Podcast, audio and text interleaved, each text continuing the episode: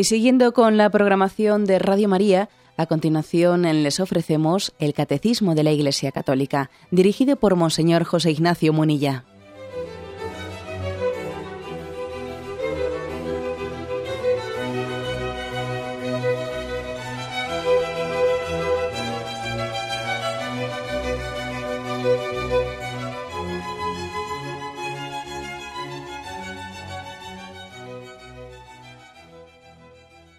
Un cordial saludo a todos los oyentes de Radio María.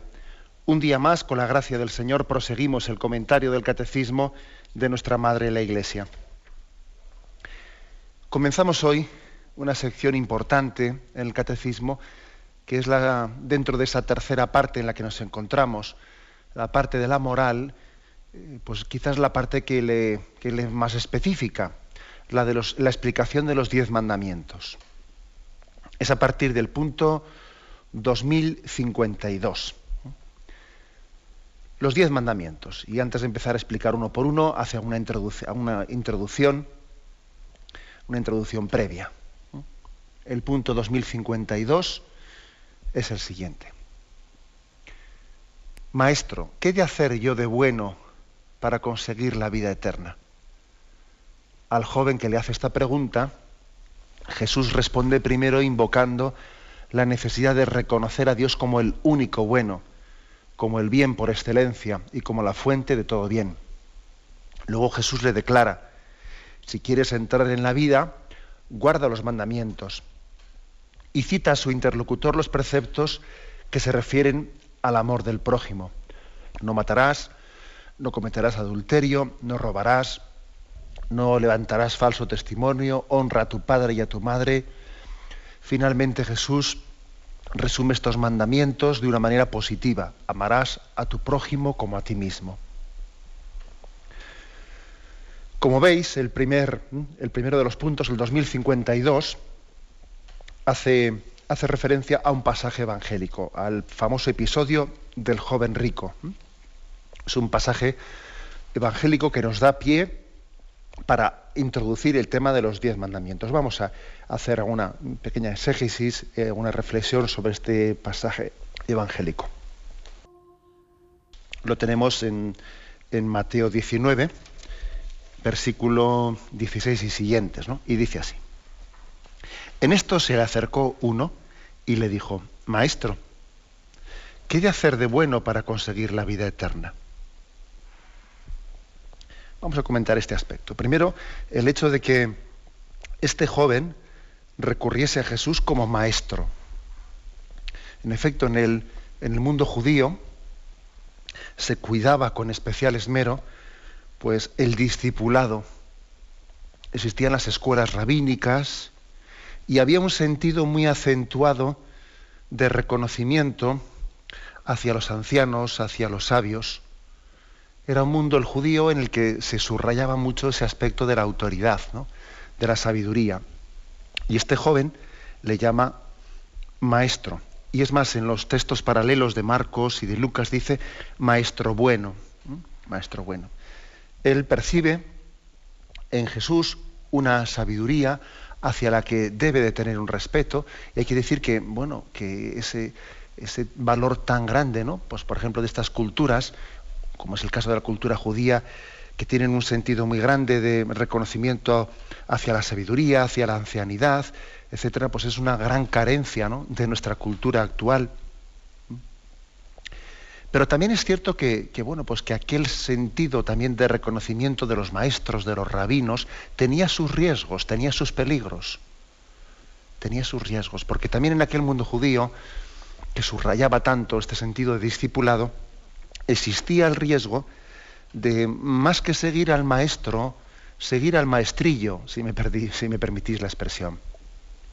Seguir al maestrillo, es decir, eh, no seguir al Dios mismo, no seguir a Dios, no ser siervo humilde, seguidor de la sabiduría divina, ¿no?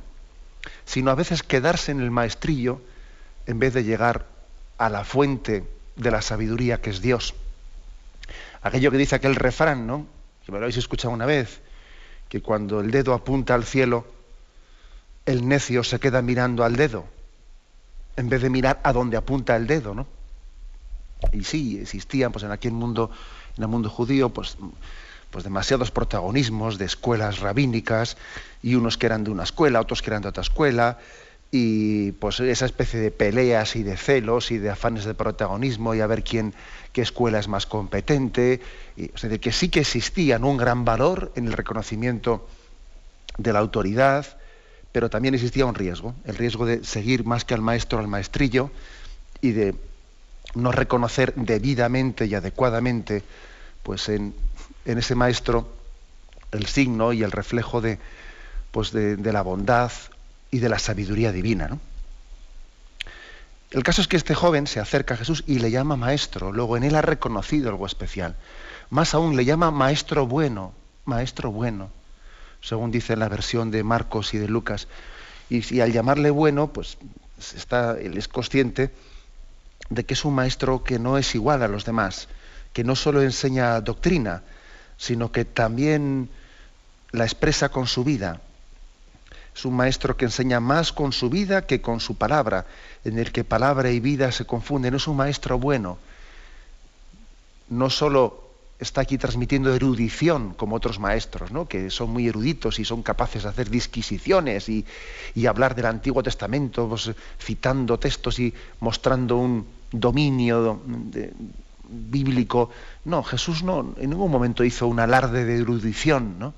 de conocimiento de pasajes del Antiguo Testamento. No, si Jesús, Jesús no, no hace ningún alarde de ese tipo, más bien, él sí, ciertamente, muestra muestra que él conoce las escrituras, pero sobre todo conoce el espíritu de las escrituras. Conoce el espíritu de las escrituras. Esto es importante, ¿eh? porque, ojo, que a veces también vemos que, pues que algunas sectas se caracterizan por llegar a nuestra casa y empezar allí, venga, cita para arriba, venga, cita para abajo, cojo un texto del Antiguo Testamento, lo cojo aquí, lo saco de contexto, lo relaciono con el otro, mira esto, coge ojo que a veces uno puede tener mucha erudición, erudición de citar la, la Biblia sin, sin, quedarse con el espíritu de la Sagrada Escritura.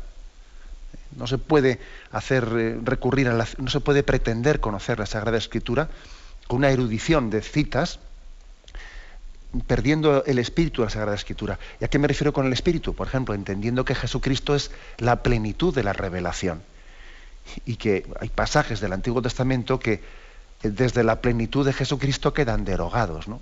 Como por ejemplo, pues cuando eh, tantos pasajes que hablan de los alimentos puros, los alimentos impuros, que es lo que hace puro al hombre, y luego Jesús dijo, mira, todo, todo lo que entra por la boca, eso no hace impuro al hombre, lo que hace impuro es lo que sale del corazón.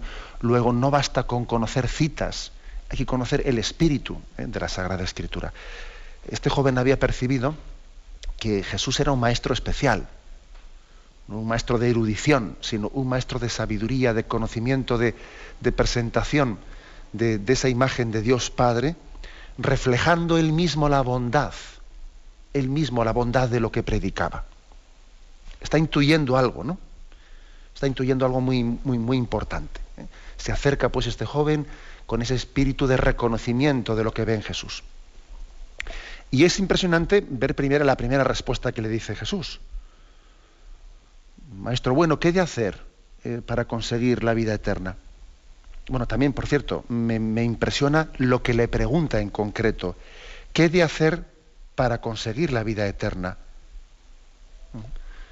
Lo, cual quiere decir que este joven también tiene claro cuál es el fin de su vida, cuál es la meta de nuestra vida. La meta de nuestra vida es la vida eterna cualquier otra, eh, cualquiera otras metas, sin, sin, la meta de la vida eterna, pues eh, no dejan de ser sin un autoengaño. Eh. La, la, presunta autorrealización del hombre al margen de la vida eterna son metas totalmente incompletas, ¿no? Son metas las metas intrascendentes, intrascendentes no van a ningún lado. Aquí Jesús cuando nos dijo, ¿de qué te sirve ganar el mundo entero si pierdes tu alma? No puedo hablar más claro. Eh, la meta de nuestra vida es la vida eterna. Y solamente desde esa meta y, des, y, desde ese logro ¿no? pues se entiende la realización del resto de nuestra existencia. Por eso el joven eh, va bien, va bien encauzado, va bien encauzado, apunta bien, apunta bien porque reconoce en Jesús el maestro. Y, además le reconoce como maestro bueno. Y además le pregunta la pregunta correcta. La pregunta está bien planteada, se dirige a la persona adecuada. ¿Qué he de hacer para conseguir la vida eterna? No está mal, ¿eh? va por buen camino, porque a veces hacemos preguntas mal hechas. Hacemos preguntas mal hechas. Y creo que Jesucristo no solo ha venido ¿eh? para dar cumplimiento a los deseos del hombre, sino Jesús ha venido a enseñarnos a desear lo que es importante para nosotros. Jesús no solo viene A, a, dar cumplimiento a las ilusiones del hombre, no, no, viene a que tengamos esperanza en la vida eterna. Esto es muy importante, enseñarnos a desear bien, a tener eh, como fin en nuestra vida los dones eternos. Eso es muy importante.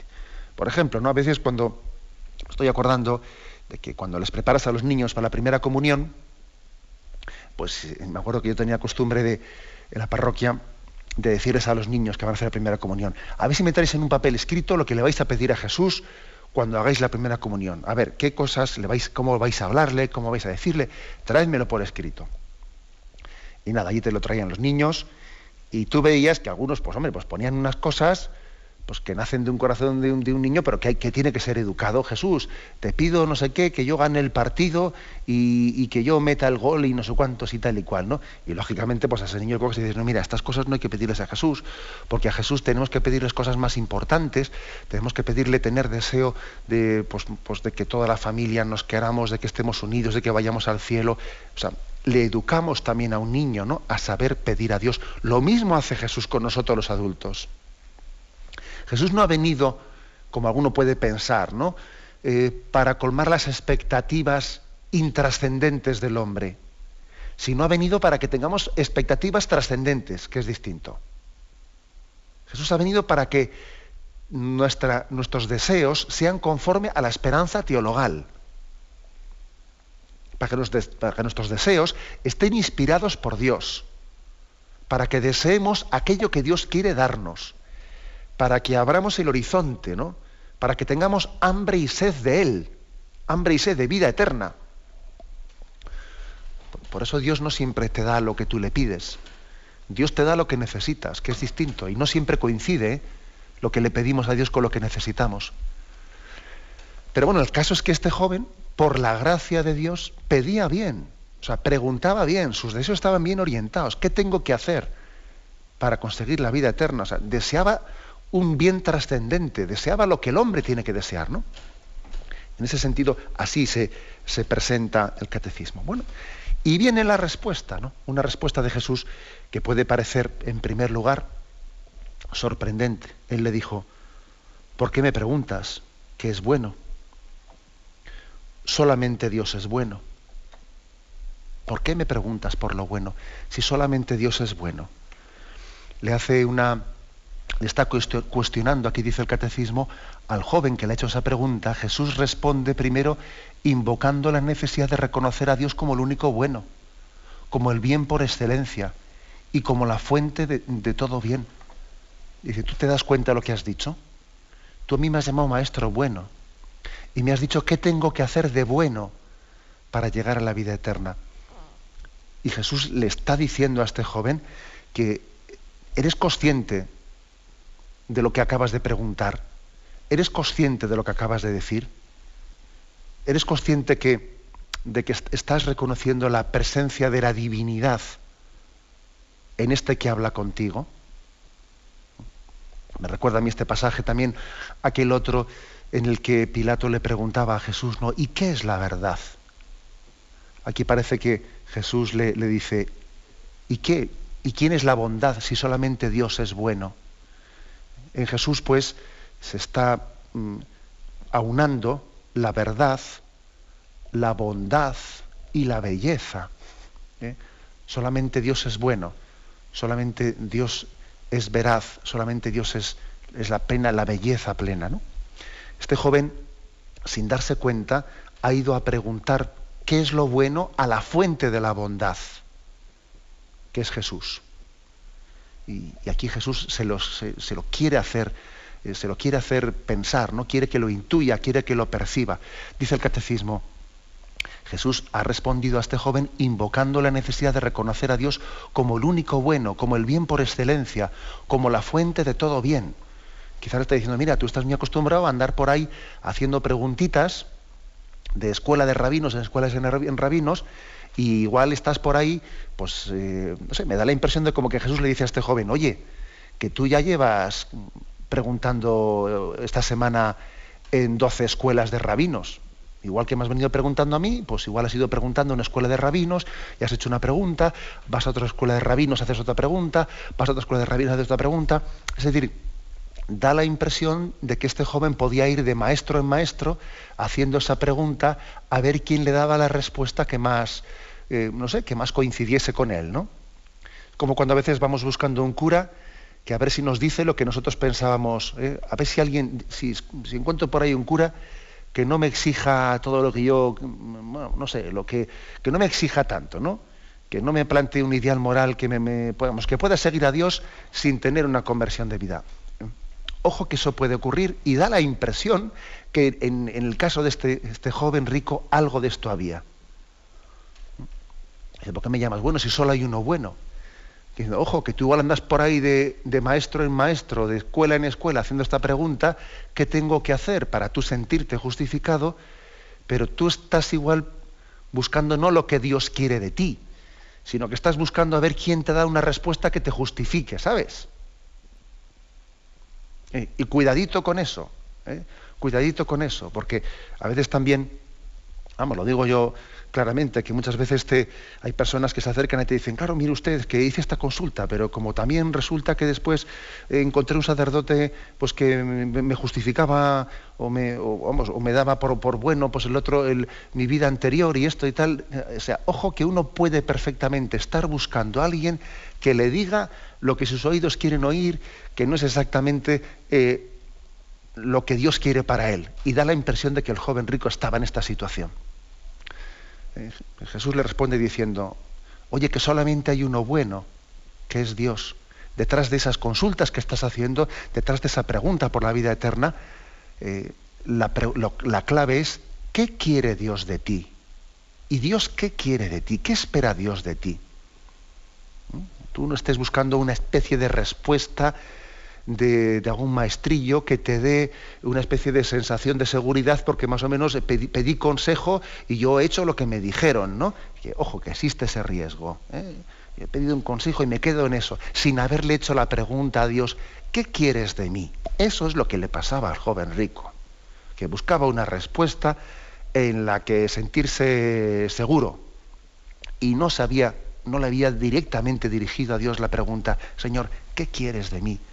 Estás, eh, estás a gusto con mi vida, mi vida es conforme a tu voluntad. ¿eh? Señor, pues Jesús le pone a este joven delante de Dios y le dice, oye, solo Dios es bueno, solo Dios es bueno, con lo cual ponte delante de Él, ponte delante de Él y ante Él, ¿no? También mm, ábrele tu vida y estate plenamente eh, abierto a lo que Él te pida, a lo que Él quiera de ti. Haz esa pregunta no con afán de autojustificación. No, hace esa pregunta con plena disposición para la conversión. A veces las preguntas, dependiendo de con qué espíritu están hechas, van a obtener la respuesta adecuada o no. ¿eh? son vocaciones con, o sea, perdón, son preguntas con vocación de querer obtener una respuesta o son preguntas con vocación de querer autojustificarse da la impresión de que la pregunta del joven rico era una, pregunta con vocación de autojustificación, pero no era una pregunta de alguien que se abría al 100% delante de Dios, ¿sabéis?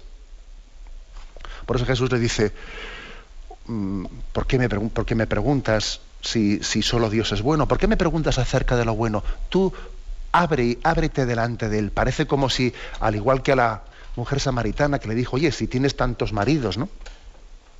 También está diciendo, si estás por ahí haciendo esa pregunta de una esquina para la otra, pero verdaderamente tú le estás preguntando a Dios lo que quiere de ti o estás buscando autojustificaciones. Bien, tenemos un momento de reflexión y continuamos enseguida.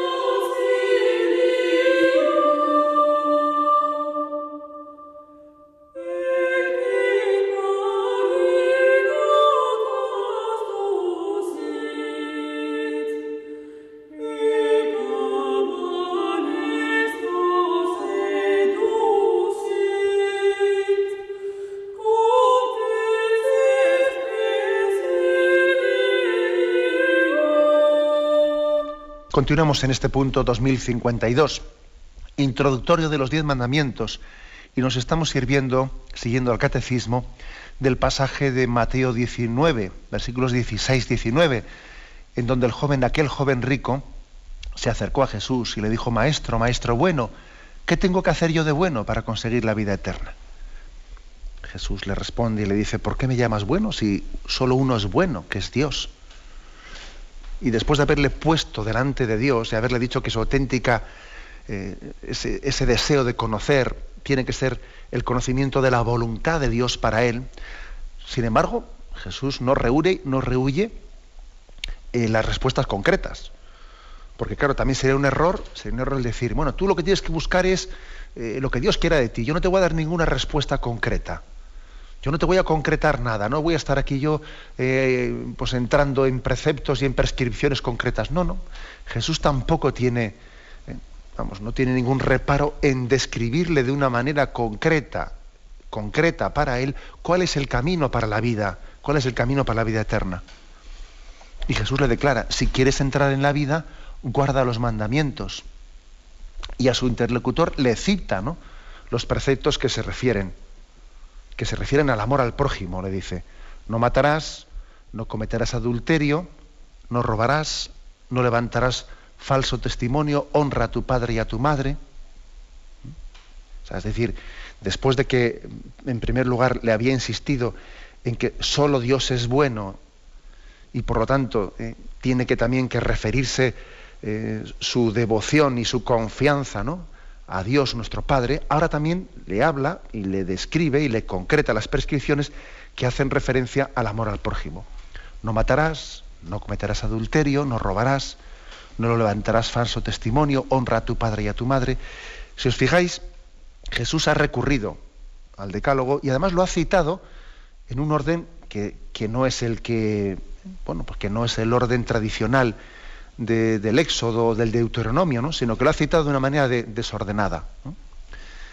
Y posiblemente la forma en la que Jesús detalló, o sea, o quiso eh, a este joven no referirle esos preceptos, fueron también un poco por orden de gravedad, porque comienza por el de no matarás, luego sigue no cometerás adulterio, luego dice no robarás. ¿eh?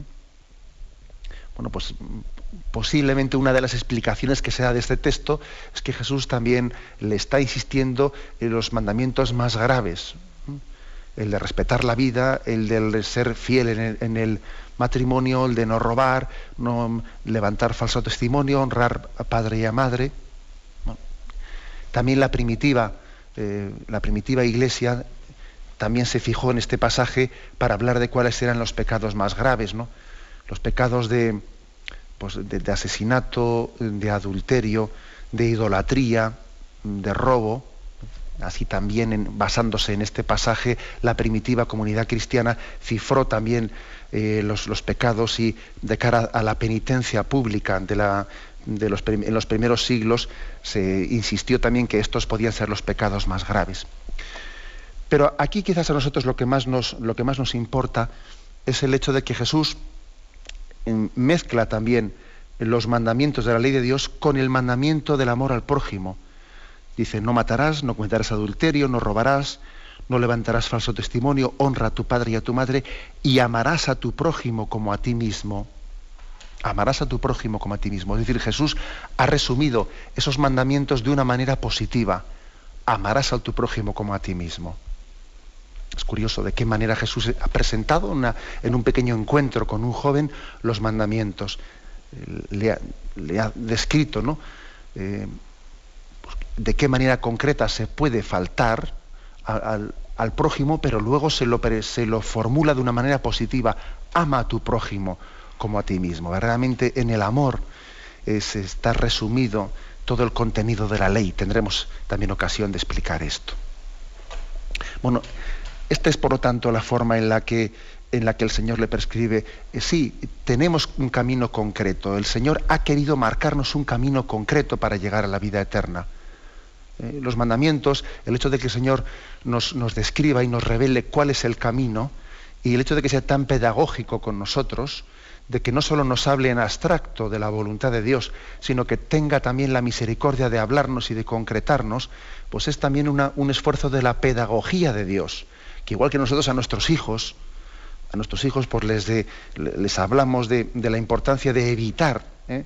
Eh, ciertos, mm, ciertos peligros y de esforzarse en, pues, determinadas eh, pues, prácticas de la virtud, o del obrar bien, también Dios con nosotros tiene ¿no? la, santa pedagogía y paciencia de llamarnos la atención sobre los caminos que son contrarios a la voluntad de Dios y, al, contrario, ¿no? también de mandarnos y prescribirnos lo que es conforme a su voluntad.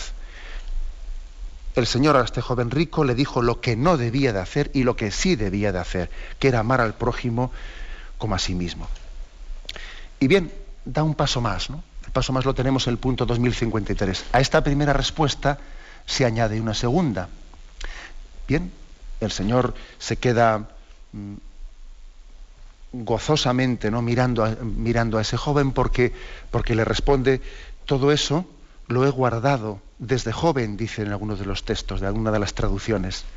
Desde joven he guardado todos esos mandamientos que me has dicho. ¿Qué más me falta? Y Jesús le dice, si quieres ser perfecto, vende lo que tienes, dáselo a los pobres y tendrás un tesoro en los cielos. Luego ven y sígueme. El catecismo en el punto 2053 dice que esta respuesta no anula la primera. Vamos a ver aquí una pequeña explicación.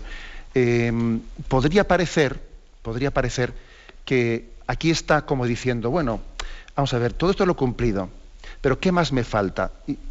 Una manera incorrecta de entender esto. Si quieres ser perfecto, es como si Jesús estuviese diciéndole, bueno, mira, ahora te voy a responder por otra cosa. Antes te he dicho lo que tenías que hacer para ganar la vida eterna, pero ahora, ahora te voy a dar unos consejos, pues por si quieres entrar en un club un poco de los perfectos, ¿sabes? ¿Eh? Ahora, en caso de que además de, la vida eterna, además de ir al cielo, quieras también, pues eh, tener una especie de posición un poquito destacada allí, eh, te doy unos consejos añadidos. ¿Está bien entendido o es correcta esa interpretación? No, no es correcta. No es correcta. Es decir, Jesús no está instituyendo aquí cuando le dice, bueno, si quieres ser perfecto, mm, da tu dinero a los pobres. No está aquí como instituyendo una categoría de los, de los cristianos superiores a los... No, no. Eh, aquí está hablando de una, de una llamada a la perfección que es para todos. Está diciendo, mira, eh, si quieres llegar a la vida eterna, tienes que buscar también qué es lo que Dios quiere para ti. Y Dios para ti en concreto ahora quiere esto. Eh, sé fiel a Él, vende lo que tienes, da el dinero a los pobres, luego ven y sígueme. ¿Mm? O sea, es decir, no, sería correcto interpretar este pasaje como si aquí Jesús estuviese eh, diciéndole, bueno, pues mm, para ir a la vida eterna, cumplir estos mandamientos, ¿no? Eso para el finquillo. Y ahora, si quieres buena nota, ¿eh? si quieres eh, tener una especie allí de posición un poco destacada, pues vete, da el dinero a los pobres y luego ven y sígueme. No. No es esa la interpretación correcta. La prueba, la prueba de que no es esa interpretación correcta es que cuando el joven se marcha triste, después Jesús acto seguido dice, qué difícil les será a los ricos entrar en el reino de los cielos. ¿Mm? O sea, es decir, que eh, esa, esa respuesta de Jesús vete, da el dinero a los pobres, formaba también parte de la pregunta de qué tengo que hacer para llegar a la vida eterna. ¿Mm? ¿Qué quiere decir esto? Pues que como ahora, vamos a, como ahora nos explica este punto del catecismo, cuando uno mm, está buscando la voluntad de Dios, no solo tiene que buscarla a través de los mandamientos, sino que también tiene que buscarla a través de los consejos evangélicos los consejos evangélicos de pobreza, castidad y obediencia y los diez mandamientos, pues en, el Evangelio están, ambos mezclados, no forman una unidad en el seguimiento de Jesucristo y en la búsqueda de la voluntad de Dios. No es que sean los mandamientos para el cinquillo y los consejos evangélicos ya para quien va a por, nota. No, eso no es correcto. ¿Eh? Vamos a tener ocasión de explicarlo ahora, tal y como el catecismo lo dice, pero tenemos primero un momento de reflexión.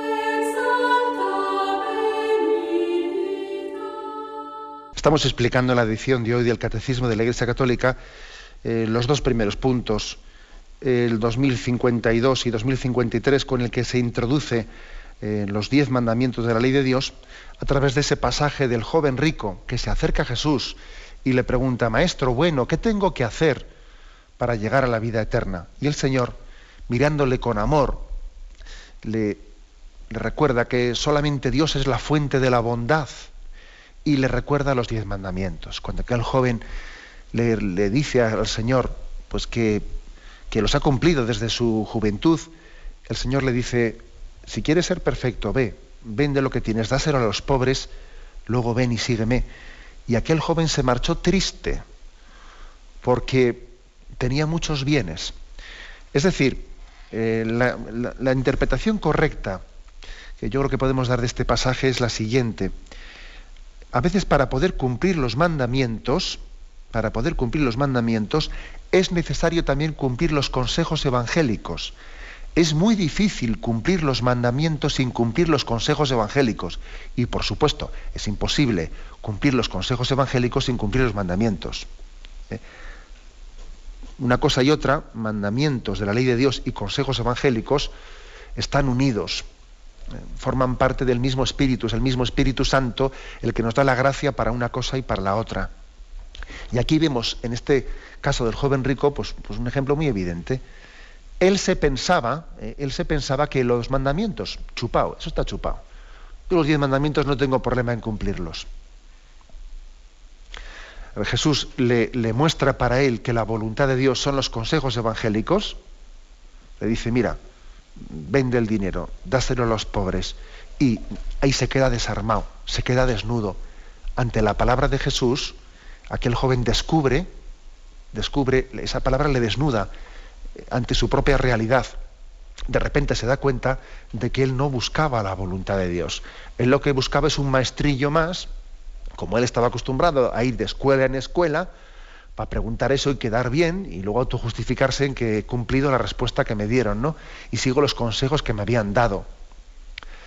Él estaba muy seguro de, de estar haciendo una pregunta con deseo de, respuesta y Jesús le, descubre de que en realidad eh, no tiene un auténtico deseo de cumplir la voluntad de Dios, sino que se está, está preguntando para autojustificarse.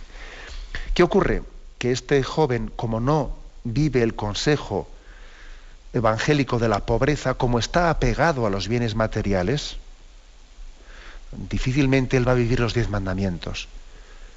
Porque para poder, cumplir de los mandamientos que Jesús le ha dicho, por ejemplo, el mandamiento de amarás a tu prójimo como a ti mismo, si uno está pegado a los bienes materiales, no es capaz de amar al prójimo como a sí mismo, porque ama a su dinero más que al prójimo. El que no vive el consejo evangélico de la pobreza no puede cumplir los diez mandamientos. Comenzamos desde esto, ¿eh? que es un error pues entender que eh, bueno, se puede mm, cumplir los diez mandamientos aunque no se cumplan los consejos evangélicos, no es cierto. Si uno está apegado a los bienes materiales, no puede cumplir, por ejemplo, el mandamiento del amor al prójimo, no puede cumplirlo. Porque en cuanto que entre en conflicto la entrega al prójimo y, su, y sus bienes materiales, se va a agarrar a lo segundo. Y además, eh, cumplirá ese mandamiento del no robarás de una manera mm, pues, pues muy de mínimos, porque no se examinará suficientemente de que también la pobreza del prójimo a veces está sustentada y está cimentada en nuestra sobreabundancia, ¿no? O al revés, nuestra sobreabundancia eh, está cimentada en la pobreza del prójimo. Con lo cual, si no hay un desprendimiento real, ¿no? Pues difícilmente. Y, lo mismo, es decir, si también si uno eh, no tiene esa prontitud para la humildad, eh, para la obediencia, para el consejo evangélico de la obediencia, pues difícilmente va a vivir bien el cuarto mandamiento de honrarás a tu padre y a tu madre. Muy difícil. Sin el consejo evangélico de la obediencia, el cuarto mandamiento no hay quien lo cumpla. Ni el primero, ni, la sumisión a Dios tampoco. Hay que ser obediente para con Dios. y por cierto, este joven descubre ante las palabras de Jesús que él pensaba que buscaba la voluntad de Dios, pero en el fondo no está plenamente abierto. Dice, Señor, pídeme lo que quieras hasta aquí.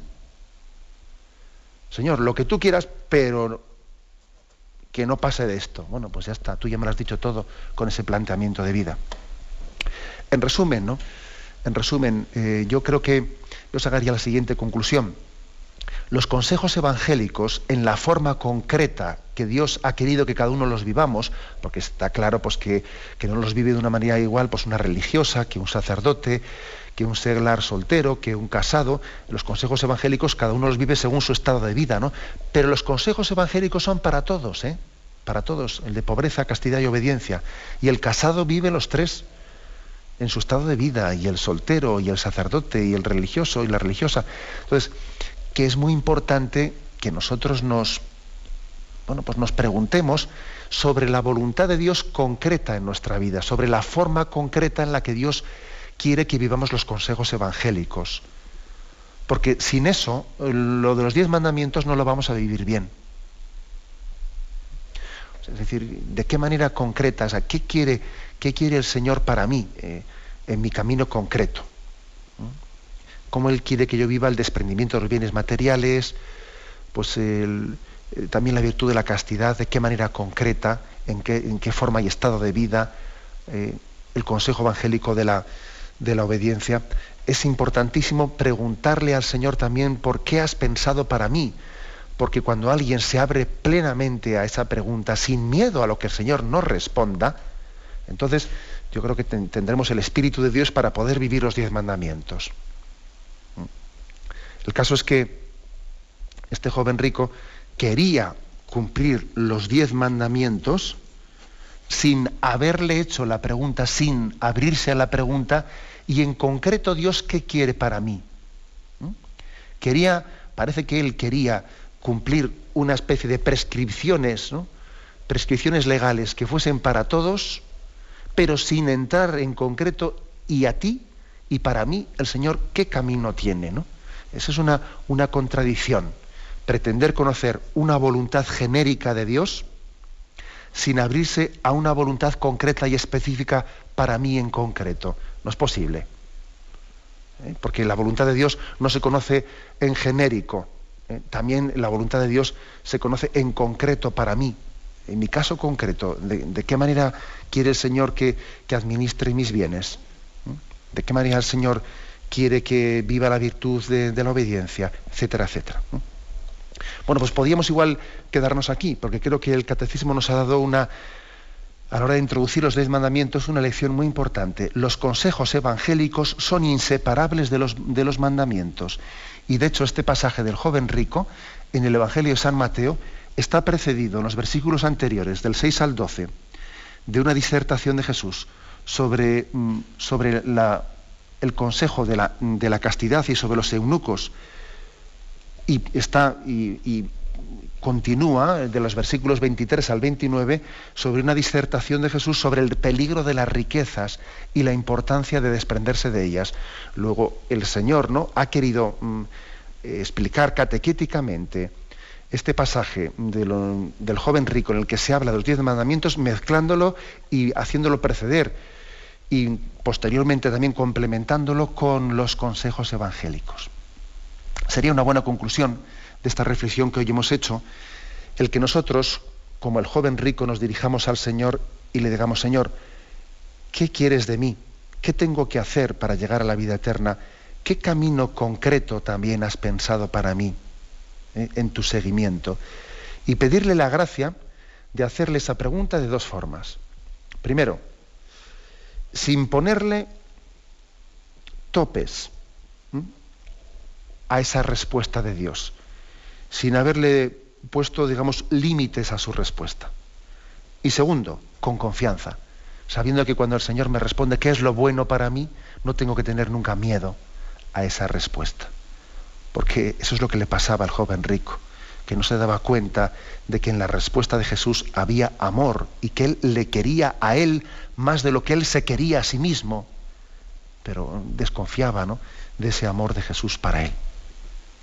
Lo dejamos aquí, damos paso ahora a la intervención de los oyentes. Podéis llamar para formular vuestras preguntas al teléfono 917 107 700. 917 107 700.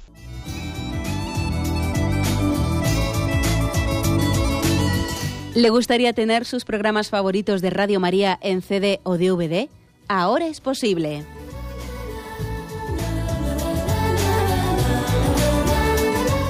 Le sugerimos que primero se informe en qué formato de audio lo puede escuchar en su equipo, DVD o CD, teniendo en cuenta que no todos los lectores de CD pueden reproducir el formato digital MP3 en el que enviamos nuestros programas.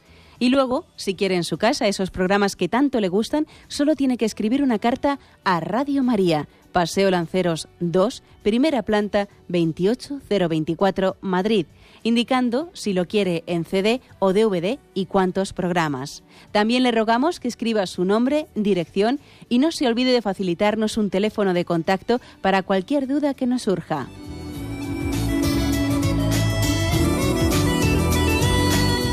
Radio María, más cerca de usted.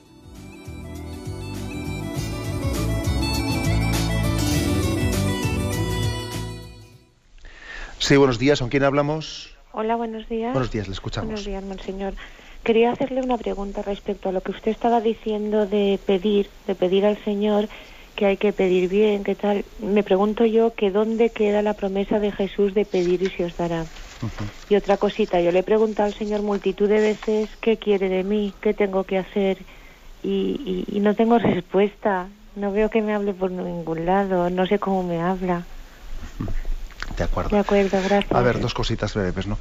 Bueno, breves. Lo que preguntas, como te puedes imaginar, es muy profundo ¿no? y merecería pues, eh, pues una respuesta mucho más detallada.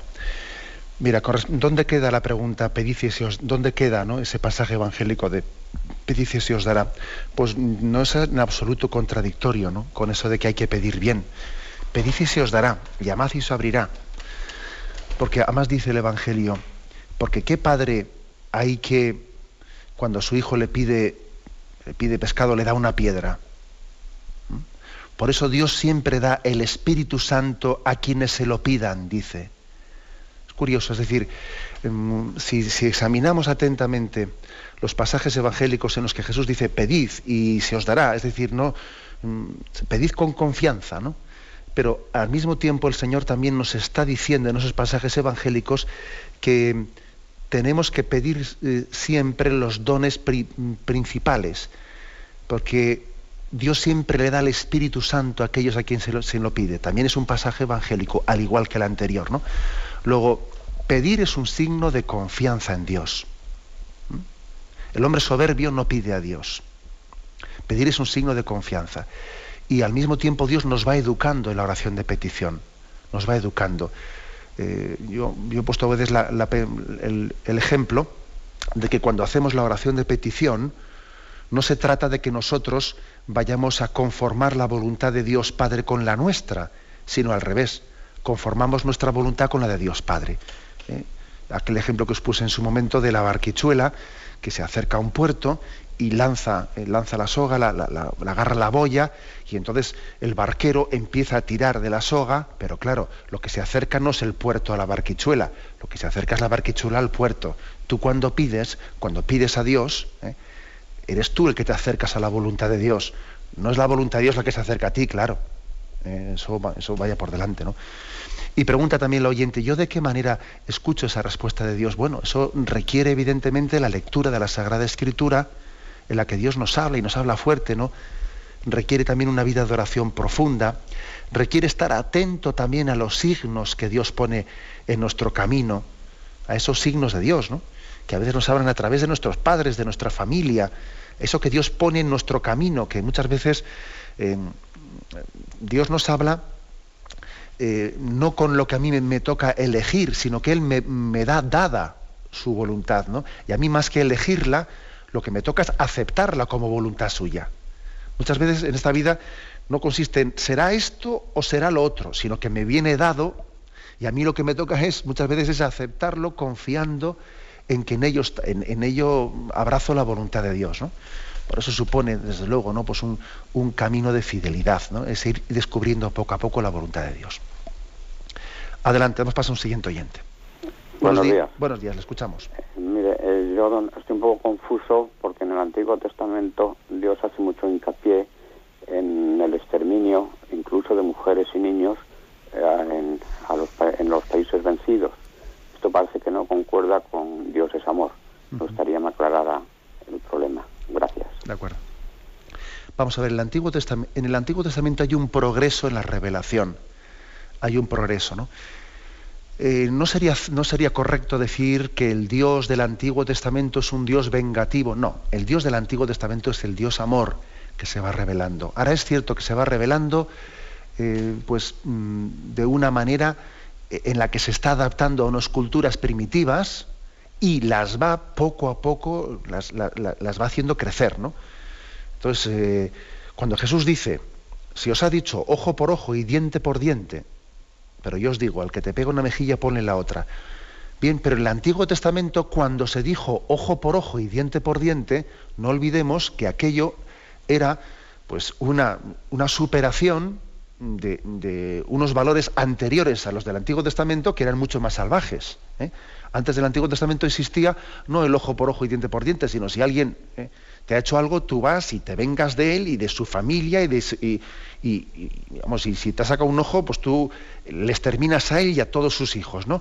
Entonces, en el Antiguo Testamento hay una, superación ¿eh? de aquella forma tan salvaje cuando se promulga el ojo por ojo y diente por diente. No te pases, no seas más vengativo de lo justo y de lo necesario. Y luego Jesús todavía supera el ojo por ojo y el diente por diente. Luego, no nos escandalicemos de ciertos pasajes del Antiguo Testamento porque forman parte de ese proceso de revelación progresiva y revelación plena que llega a su culmen en Jesucristo. Por eso es muy importante leer la Sagrada Escritura desde la culminación y desde la plenitud de Jesucristo. ¿eh? Por ejemplo, cuando nosotros vemos algunos pasajes del Antiguo Testamento, que llega Israel a conquistar un pueblo y dice, ojo, nosotros no somos un pueblo pagano, nosotros no podemos estar aquí robando, robando ni cogiendo aquí este, estos como esclavos y empezando aquí como hacen otros pueblos que, que hacen una especie de botín, el botín de las mujeres y las hacen esclavas suyas y las violan. Nosotros no haremos eso. Acabaremos en holocausto con, con este pueblo y exterminaron aquello sin haber, eh, sin haber cogido ni esclavos ni haber violado, ni haber robado nada. Bueno, a nosotros nos parece que es una barbaridad el hecho de que uno por no robar y por no violar y por no hacer esclavos eh, acabe, o sea, mate a todo, a todo un pueblo que ha conquistado, ¿verdad? Nos parece una barbaridad, pero ciertamente en la historia de la salvación aquella forma de proceder de Israel era una forma de proceder que llamaba la atención por su limpieza, porque, porque estaban superando formas más salvajes ¿no? de ser. Con lo cual, eh, insisto, ¿no? no nos quedemos ¿no? en pasajes concretos del Antiguo Testamento, sino entendámoslos, ¿no? entendámoslos en, esa historia que está progresivamente avanzando hasta la culminación de la revelación en Jesucristo. Adelante, damos paso a una siguiente llamada. Sí, buenos días, ¿con quién hablamos? Buenos días, sí, soy de Granada. Adelante, Isabel. señor, quería preguntarle, en el credo rezamos, eh, pedimos, decimos que queremos Jesucristo vendrá a juzgar al vivo de los muertos. ¿Ese volver a Jesús va a ser una reencarnación? Muchas gracias. No, no, no, entiendo muy bien su pregunta, pero nosotros no creemos en la, en la reencarnación absolutamente para nada. ¿eh? La reencarnación eh, está totalmente ajena a la doctrina de Cristo, a lo que se refiere ahí, que el Señor vendrá con gloria. ¿Mm? Vendrá en gloria, igual que marchó y ascendió a los cielos, Él volverá en gloria y entonces juzgará a los vivos y a los muertos. Se refiere que mm, después de la resurrección final juzgará a todos aquellos que habían muerto antes de su llegada en la parusía y aquellos y aquellos que no habían muerto, que estaban vivos en el momento de la parusía, cuando el Señor vuelva en gloria, serán juzgados. Por lo tanto, digamos, ahí se refiere ese, artículo del credo a que el Señor vendrá a juzgar a los que estén vivos en el momento de su llegada final, serán juzgados y los que hubiesen anteriormente muerto, pues serán, una vez resucitados, serán juzgados también en el juicio final. ¿eh? Se refiere a eso, pero eso no tiene que ver nada con la, eh, con la reencarnación. Aunque sea brevemente, damos paso a una última llamada. Buenos días. Hola, buenos días. Sí, buenos días, le escuchamos. Eh, yo le quería hacer la pregunta siguiente. Eh, este chico que, que Jesús le contesta, vende todo y sígueme, si ahí entran todas las personas o depende de, de cada persona como el Espíritu Santo le indica el camino, ¿no? Porque yo le voy a poner el ejemplo de un ama de casa que como antiguamente el hombre era el que tenía que trabajar y la, y la mujer era la que tenía que quedar en casa y atenderla y, y los hijos y todo eso, ¿no? Y si aún por encima estás rodeada de, de tu familia que no, que no es creyente, entonces eso de de todo y sígueme, eh, ¿cómo, ¿cómo lo podría yo entender? ¿Cómo me podría explicar a mí? De acuerdo. Mire, evidentemente yo creo que hay que entenderlo un poco en el contexto ese que yo antes he querido explicar, de que los consejos evangélicos son para todos, son para todos, pero también la aplicación concreta eh, depende del estado de vida en el que uno viva. O sea, los consejos evangélicos, por ejemplo, el consejo evangélico de la pobreza, no lo vive igual, pues eh, una persona casada, como dice usted, no lo vive igual una persona casada que cuyo marido, pues resulta que tiene también una fe cristiana y está en matrimonio unido plenamente, en los mismos ideales cristianos o resulta otro matrimonio en el que mi marido pues no es cristiano o por lo menos no tiene el nivel de fe pues que yo quisiera que él tuviese y entonces esa, esa vivencia también de ese consejo evangélico yo no puedo hacerla por mi cuenta prescindiendo de él. O sea, en los consejos evangélicos cada uno tiene que vivirlos dependiendo de su estado de vida y su situación de vida. ¿no? Eh, pero la clave está en que todos, de una forma u otra, los vivamos. Por ejemplo, lo que quiere decir ahí es que no podemos tener puesto nuestro corazón en los bienes materiales. Tenemos que poseer como si no poseyésemos, con un corazón libre. Y eso tanto el joven rico, como otro que estuviese casado, como un sacerdote, como una religiosa. Es decir, los consejos evangélicos son para todos. Sin embargo, su aplicación concreta depende de nuestro estado de vida. ¿no?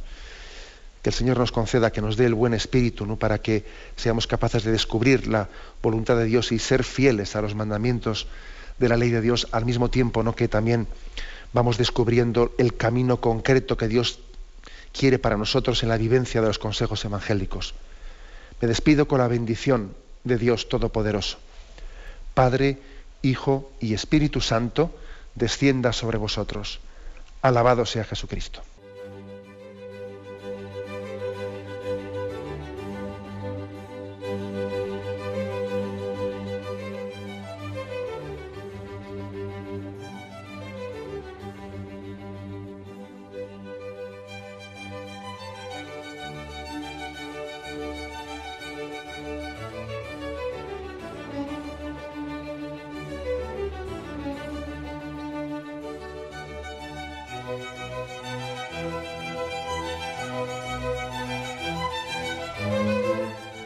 Han podido escuchar en Radio María el Catecismo de la Iglesia Católica, dirigido por Monseñor José Ignacio Munilla.